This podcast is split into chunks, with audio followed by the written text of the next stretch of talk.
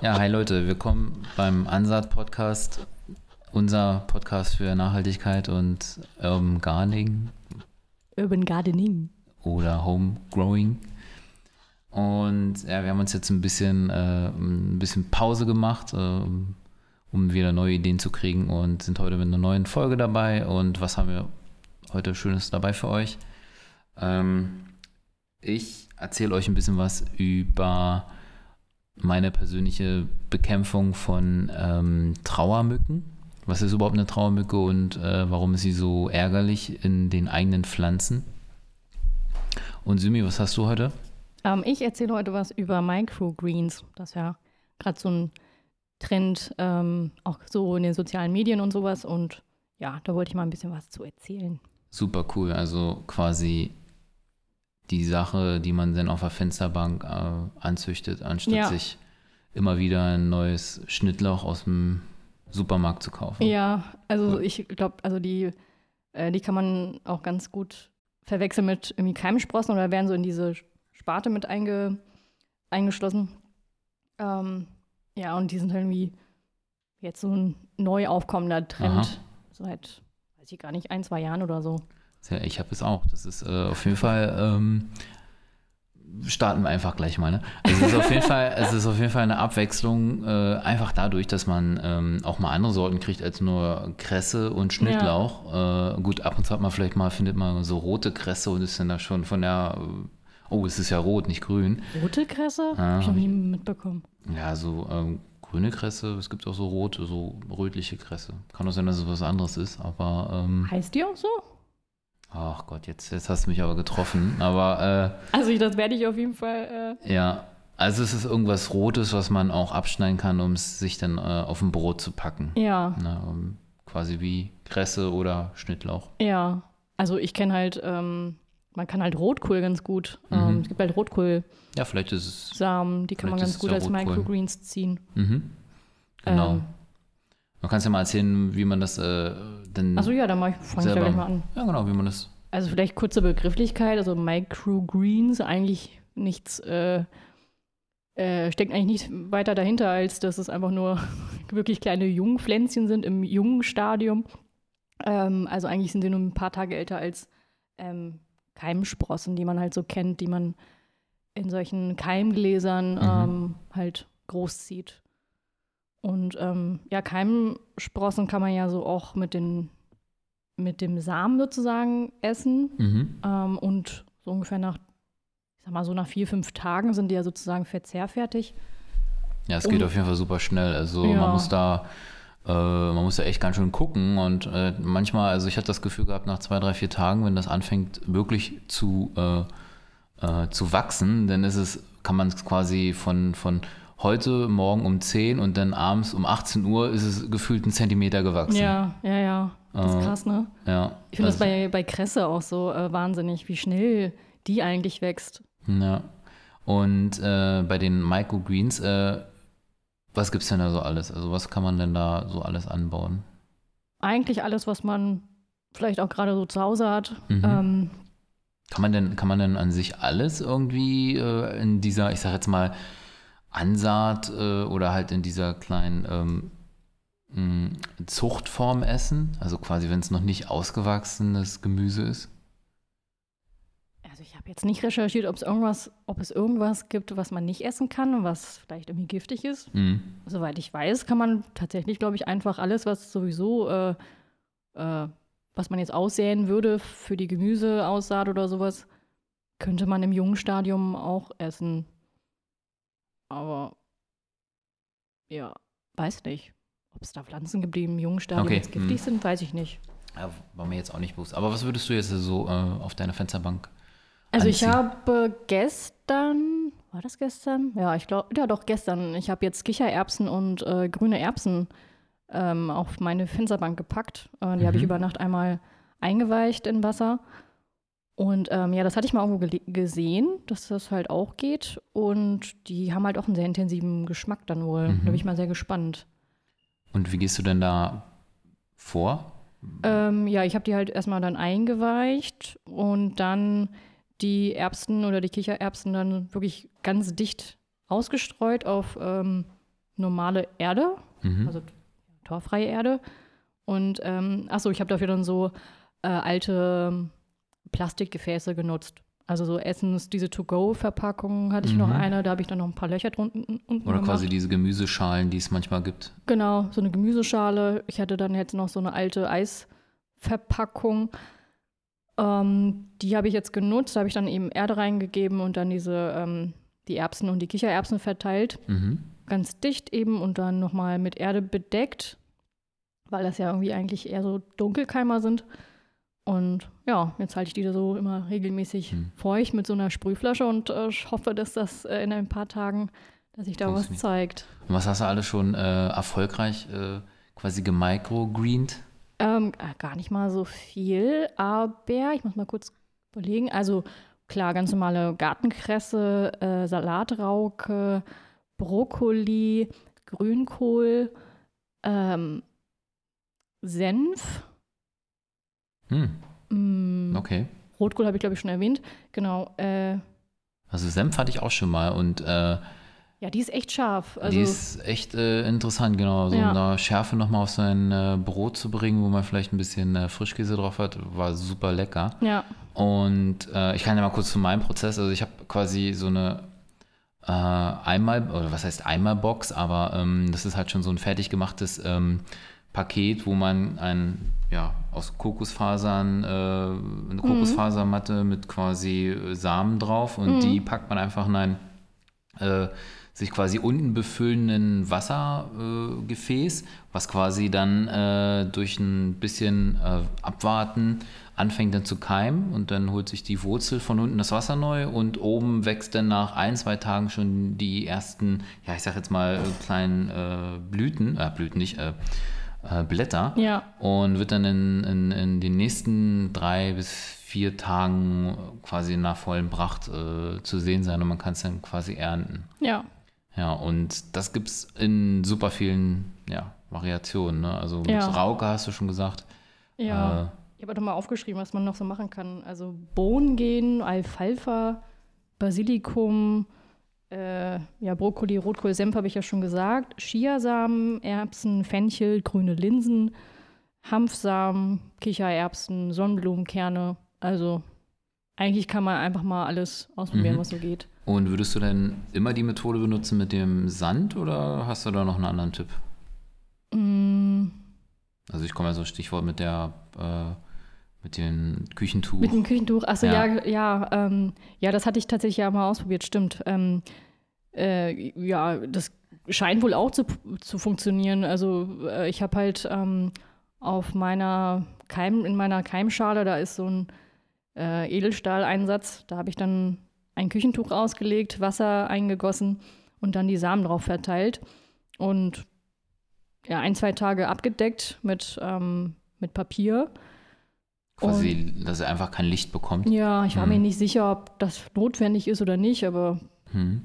ähm, ja, und dann hat sich da, sind die gekeimt und das ging echt wunderbar. Also war gar keine Erde notwendig. Also Ja. auch da würde ich vielleicht auch einfach mal testen. Mal das mache ich jetzt. Ja, genau. Ich kann mir eigentlich vorstellen, wenn man das vielleicht einfach nur mit Pappe oder sowas abdeckt, das imitiert ja so ein bisschen äh, die Dunkelheit. Hm. Ähm, das macht die Erde ja auch nicht anders, wenn man die da drauf gibt. Ja, auf jeden Fall. Ja. Und ich glaube, man spart sich dann auch so ein bisschen diese, ähm, diese Kokosfasermatte. Mhm. Äh, das habe ich aber auch schon gesehen. Falls man da ähm, vielleicht mehr machen möchte, kann man mit der Kokosfasermatte in großen Bahnen sich das bestellen Ja, und dann einfach zuschneiden. Ähm, stimmt. ich glaube, die sollte nicht zu dick sein, damit die Wurzeln das leicht haben, durchzukommen. Mhm. Aber ich glaube, der Effekt ist halt schon da, dass es immer feucht bleibt. Also Mhm. quasi wie bei der äh, Küchen, wie bei dem Küchenpapier, dass das dann quasi immer feucht äh, ist Ja, und dass sie gut wurzeln und äh, keimen können. ja, Ja. Ja, also mit den Senfkörnern, das habe ich auch schon ausprobiert. Rauke hat gut funktioniert und ähm, was bei mir auch äh, gut funktioniert hat, war äh, äh, quasi kleine Radieschen. Was ich auch Ah nicht ja, wusste, stimmt, dass man Radieschen, die ja, stimmt. Genau, dass man die Radieschen auch quasi essen kann, wenn ja nur das ähm, nur das Blattwerk quasi rauskommt Ja, und ja. nicht die eigentliche Radieschenfrucht irgendwie. Stimmt. Ja, die sind auch super scharf, also schön würzig. Fand ich auch. Also es ist eigentlich auch eine gute Methode, um, wenn man noch ähm, altes Saatgut hat oder meint, oder man sich nicht mehr so sicher ist, ob das, äh, ob die noch keimen, dann kann man die Samen halt eigentlich ganz gut dafür verwenden und nicht unbedingt irgendwie wegschmeißen. Und auch generell, ähm, wenn man halt nach Microgreens jetzt sucht, ähm, also ich habe halt rausgefunden, weil ich mir nicht sicher war, ob das jetzt wirklich ganz normale Samen sind, dann hätte ich gedacht, es ist ja eigentlich ein bisschen schade, um die als Microgreens sozusagen ja, auszustreuen. Weil man sie eigentlich dann sofort isst, ne? ohne genau. dass sie groß werden. Und, aber ich habe jetzt auch nochmal recherchiert gehabt und habe dann die Info bekommen, dass die Samen tatsächlich ähm, Ausschussware ist von Saatgutvermehrern mhm. und das jetzt sozusagen für die eine neue Absatzmöglichkeit ist, die ja das Saatgut dann zu verkaufen. Ja, cool. Also, also ja. Ansonsten würden sie es wahrscheinlich äh, verfüttern, wegschmeißen oder. Ja, genau. Äh, ja. Also irgendwie Samen, Samen, die halt nicht mehr so richtig keimen oder für die Gemüseanzucht nicht mehr zu gebrauchen sind. Äh, die Info habe ich übrigens, vielleicht sollte ich das mal kurz, mhm. würde ich gerne mal als Quelle angeben von, ähm, ist nämlich auch ein ziemlich cooler Account auf Instagram äh, von Linus, ähm, den Account vom Gartenleben, kann ich nur empfehlen. Okay, super. Verlinken wir auf jeden Fall nochmal in den Shownotes. Ja. Äh, auch alle anderen Quellen, die wir so haben, verlinken wir. Ähm, da wird bestimmt auch mal das eine oder andere nicht ganz so korrekt sein, was wir jetzt erzählen, aber ihr könnt auf jeden Fall dann nochmal nachvollziehen und äh, sehen, dass es dann vielleicht den einen oder anderen Punkt äh, dann nochmal äh, in, in genauer oder in, in ja. richtig gibt. Aber wir versuchen immer unser Bestes zu geben. Ja, auf jeden Fall. Sind aber nicht vom Fehlerteufel äh, verschont. Ja, sehr cool. Ähm, ich habe eigentlich auch was Passendes, was mega nervig ist, wenn das äh, in dem quasi in den Microgreens erscheinen würde. Ich glaube aber, dass es nicht passiert, weil es einfach dafür zu, zu frische Saatsachen äh, ja. sind. Aber äh, ich komme jetzt zu den, zu den Trauermücken oder den, besser gesagt, den Larven von den Trauermücken. Super Und, nervig. Genau, du hast das auch schon gehabt. Und zwar, die vermehren sich oder was heißt vermehren? Sie legen ihre Eier in ähm, Pflanzentöpfe, also quasi ganz allgemeine mhm. Zierpflanzen, kann natürlich auch in, in äh, Gemüsebeet oder halt auch im Gemüseanzucht, äh, was man halt auf der Fensterbank hat, äh, mhm. äh, passieren. Und zwar äh, sind das kleine äh, Mücken, die ihre Eier in die Erde der Pflanze legen und nach circa 20 Tagen äh, hat man quasi die ganze Wohnung voller kleiner Fliegen, so quasi fruchtfliegenartige äh, Wesen. Und dadurch, dass es halt irgendwie alle gleichzeitig passiert, ist es quasi wirklich eine sehr tolle Überraschung, ähm, dass auf einmal so viele Fliegen sind. Ne? Und ich habe erst, also es ist jetzt so ein Erfahrungsbericht, ich habe erst gar nicht verstanden, warum jetzt überall diese Fliegen auf meinen Pflanzen sind, konnte aber irgendwie schon nachvollziehen, dass es irgendwie aus einer, aus einem Kübel irgendwie kommt. Also mhm. es war jetzt irgendwie nicht so gewesen, dass alle Kübel, äh, Pflanzenkübel das gleichzeitig hatten, sondern es war eine spezifische Pflanze, die das hatte. Und die hatten wir uns auch gerade frisch neu in die Wohnung ah, geholt. Ich wollte das eben fragen, ob die neu dazugekommen ist, weil es ist so ein Klassisch, Klassiker. Genau, die ist neu dazugekommen. Die hatten wir aus dem Botanischen Garten, der bei uns in, äh, in Braunschweig äh, ist. Äh, manchmal haben die da so Pflanzen, die sie dann verschenken oder halt für einen Umkostenpreis so mhm. eine Spende äh, mitgeben. Und das war halt äh, einer dieser, dieser tollen Funde. Ich kann jetzt nicht ganz genau sagen, wie die Pflanze hieß. Vielleicht haben sie die auch deswegen dorthin gestellt. ja, kann ich mir auch vorstellen, aber ich glaube, äh, da ist es nicht so das Problem, weil die Pflanzen da eh draußen sind ja, und dann ähm, fliegen halt die Fliegen rum, was ja in der Natur wahrscheinlich kein Problem ist, weil es genug Fress äh, Fressfeinde gibt, die das dann äh, wegessen. Aber in der Wohnung, ähm, ja, wir sind nicht so die Fliegenesser. Nee. Schöne Eiweißquelle. Ja, wahrscheinlich. Ja, und jetzt hatten wir das Problem gehabt, wie kriegen wir denn diese Mücken los und was sind das überhaupt für Mücken und was ähm, machen die? Also ich hatte schon erzählt, das ist eine Mückensorte, die legt ihre Eier in, ähm, in Sand und das macht sie auch sehr produktiv. Es sind circa, äh, können 300 bis 700 Eier sein, die quasi in dem Sand verlegt werden. Also es ist nicht nur, da kommen ein paar Fliegen, sondern das beschäftigt einen echt ziemlich lange. Und ähm, das erste, was wir natürlich gemacht haben, ist äh, so Hausmittel benutzen, wie zum Beispiel, ähm, wir stellen mal ein, äh, ein Gefäß mit ähm, Spülmittel, ein bisschen Wasser und Apfelessig hin, damit quasi die Fruchtfliegen, also die quasi Trauermücken angezogen werden und dann ins Wasser fliegen und dann da quasi äh, rumschwimmen und verenden. Mhm. Und äh, das hat auch in der ersten Zeit ziemlich gut funktioniert, bis wir halt festgestellt haben, oh, da kommen ja immer wieder neue nach. Das ist irgendwie keine mh, Lösung, die dauerhaft funktioniert. Und vor allen Dingen, jetzt ist es ein Kübel. Was machen wir, wenn jetzt die anderen auch noch ähm, Larven quasi bekommen? Ja. Mega nervig. Und ähm, da haben wir auch ein bisschen recherchiert, was gibt es da so für Möglichkeiten. Und jetzt kommt ein bisschen, was wir gemacht haben und wie wir es, glaube ich, geschafft haben, diese Trauermücken gut loszuwerden. Also der erste Punkt war, wie gesagt, äh, diese Fliegenfallen aufzustellen mit, äh, ich kann das nochmal erwähnen, wir benutzen ähm, Apfelessig, weil das halt süß ist und nach Frucht riecht. Das mhm. zieht halt Fliegen ganz gut an. Ein bisschen Wasser quasi zum Verdünnen, dass es mehr ist. Und ähm, Spülmittel, um die Oberflächenspannung des Wassers wegzunehmen, dass die ähm, Fliegen einfach leichter ins Wasser eintauchen und nicht nur drauf liegen bleiben oder stehen oder gleich wieder wegfliegen können. Das funktioniert ganz gut, kennt man wahrscheinlich aus dem Garten, wenn man so lästige Mücken hat. Ja. Oder äh, ja, das funktioniert ganz gut, muss man aber aufpassen, dass es ähm, quasi keine nützlichen Insekten quasi umbringt, wie zum Beispiel ähm, ja, äh, Bienen oder mhm. andere. Das haben wir gemacht, hat auch am Anfang gut funktioniert. Dann haben wir noch einen anderen Tipp äh, bekommen. Probiert es doch mal mit Streichhölzern die dann, ins, äh, die dann in die Erde gesteckt werden. Ähm, hat nur so mittelmäßig funktioniert. Das liegt wahrscheinlich auch ein bisschen daran, dass ich da eh schon ein bisschen skeptisch dran gegangen bin, weil die Streichhölzer mussten mit dem Kopf voran in die Erde gesteckt werden und ja. dadurch sollten irgendwie die Eier äh, quasi absterben durch dieses, durch diesen Schwefel von den Zündstoff. Also die Streichhölzer habt ihr dann vorher angezündet und dann in die Erde? Äh, oder? Nee, nee, ohne anzünden. Ah, ja. Also einfach nur ähm, quasi mit der roten Seite oder mhm. blauen Seite in die Erde gesteckt. Und dann sollte das eigentlich, äh, wenn man es gießt, sollte dieses Schwefel dann ins, äh, in die Erde mit reingehen und das mögen wohl die, äh, die Eier nicht mhm. und sollten dabei absterben. Ich glaube, wir haben es nicht richtig gemacht oder wir haben nicht genug gegossen.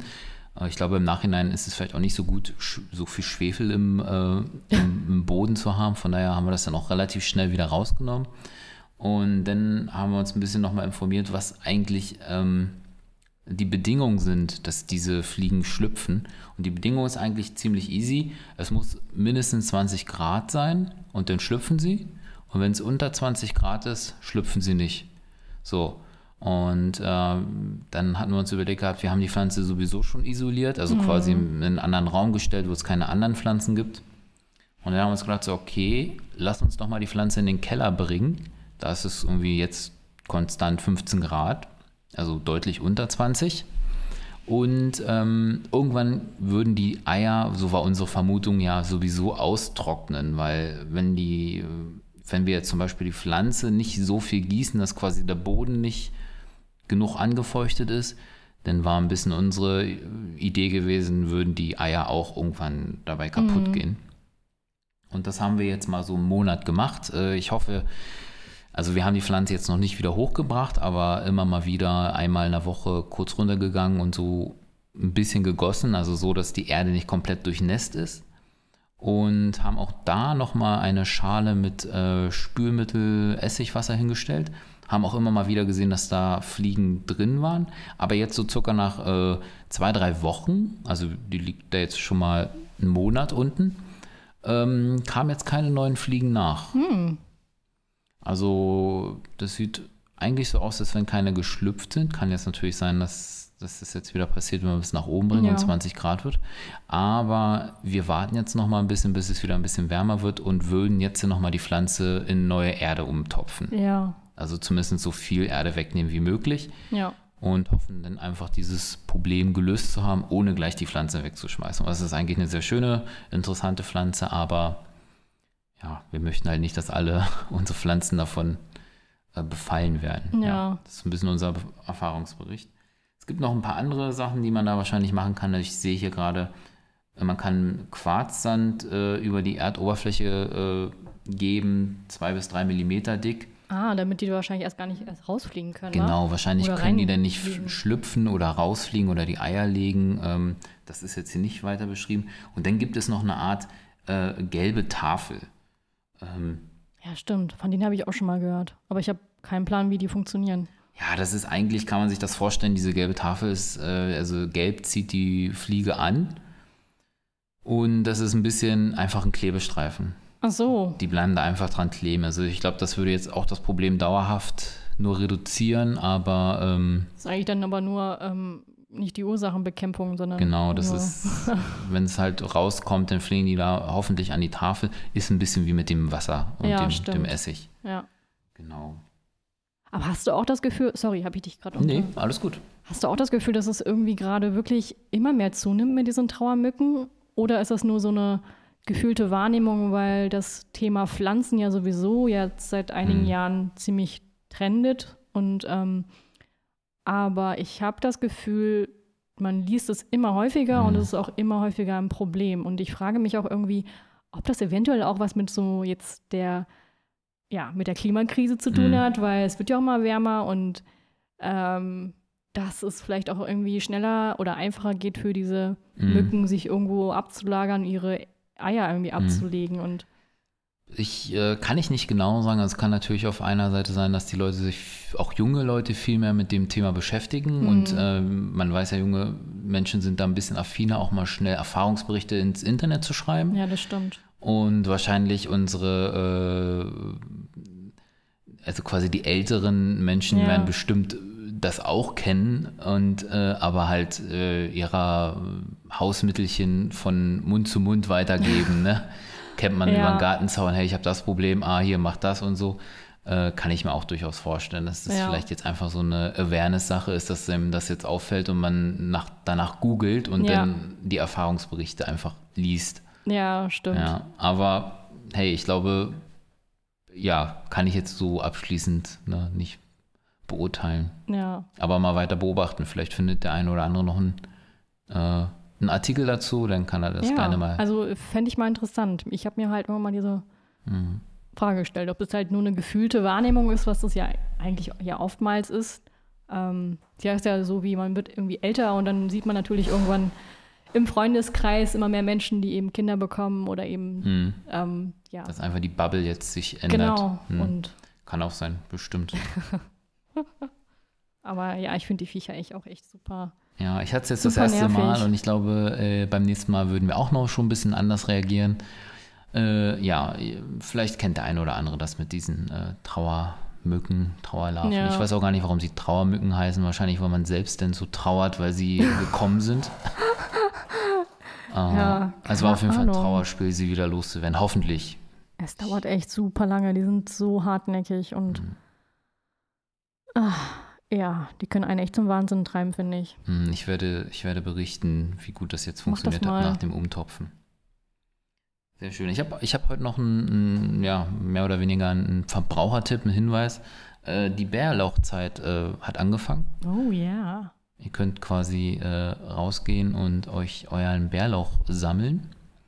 Ähm, wo es genau wächst, ist immer so eine ja, Beschaffenheitssache. Also ähm, man sagt, dass sie eher in äh, schattigen Waldrändern funktionieren und auch ähm, sehr gerne in Kombination mit ähm, ja, bergig, äh, Sand, also nicht so sandig, sandige Berge, sondern eher Wälder, die auf äh, mehr Stein funktionieren, also quasi ein Mhm. bisschen hügeligere Berge, also quasi Abhänge, auch gerne, wo vielleicht ein Flussbett oder so war, weil sie ähm, ja das irgendwie ganz gut finden und dann kann man fleißig Bärlauch sammeln und muss diesen nicht äh, im Supermarkt kaufen.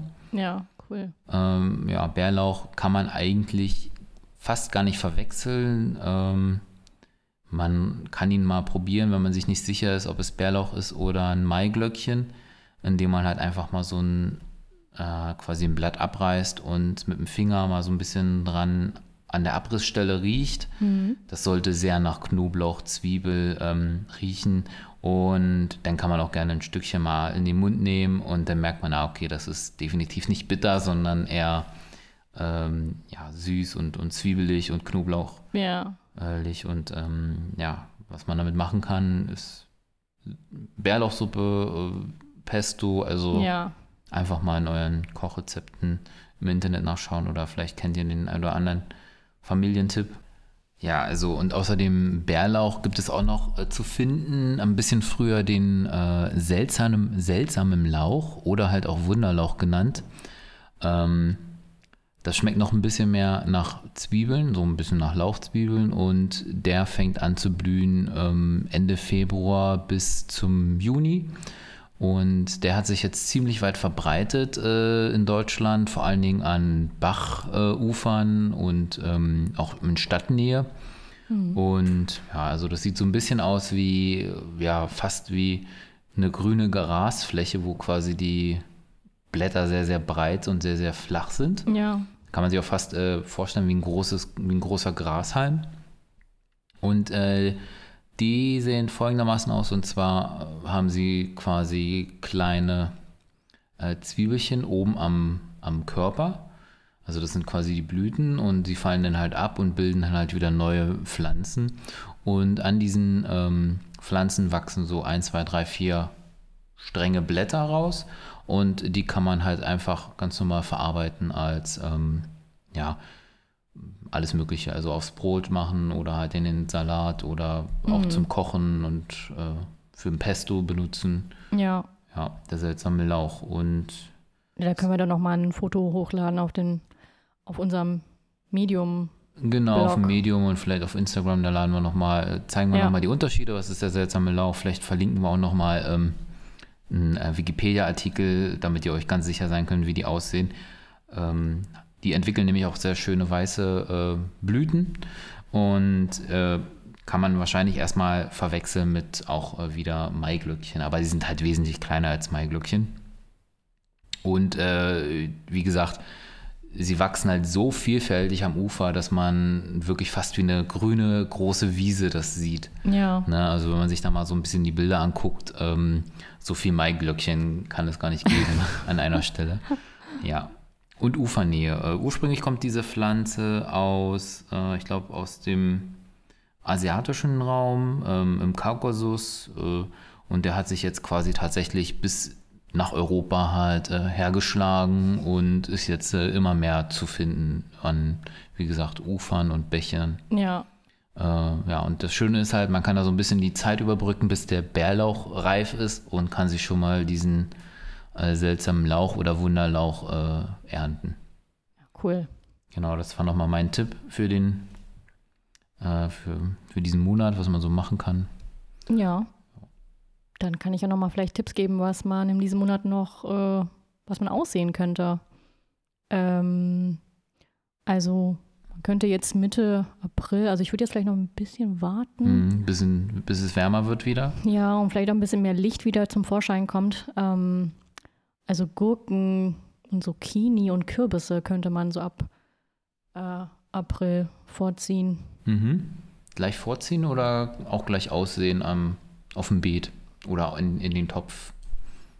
Gut, in den Topf ist ja egal dann, glaube ich, ne? Ja, ich glaube, ja, ich glaube, wenn es nicht mehr so, so ganz kalt ist, ähm, könnte man das vielleicht auch einfach mhm. machen, so direkt aussehen. Was hast du so für eine ähm, Stelle? Wo sollte man das aussehen? Wenn man jetzt einen Garten hat? Halb sonnig bis sonnig. Okay. Also, ja, schon. Halb sonnig bis sonnig, ein bisschen. Also im Schatten wachsen die, glaube ich, nicht so gut. Mhm. Und also gerade Zucchini braucht ja auf jeden Fall Sonne. Sehr viel Sonne, genau. Also sechs, fünf bis sechs Stunden, glaube ich schon. Mhm. Sehr gut. Und ansonsten, ich kenne das immer so ein bisschen, dass es in Kompostnähe irgendwie angepflanzt wird, weil die doch sehr, sehr mhm. nährreichen Boden benötigen. Mhm. Und da finden sie auf jeden Fall genug Nährstoffe. Ja. Ja. Okay. Ja. Dann war es das für heute. Und ja. ja. wir freuen uns, dass ihr auch nach einer längeren Zeit mal wieder äh, eingeschaltet habt. Und ähm, ja, wir werden es jetzt auf jeden Fall wieder regelmäßiger, in regelmäßigeren Abständen unsere Podcasts aufnehmen und dann veröffentlichen.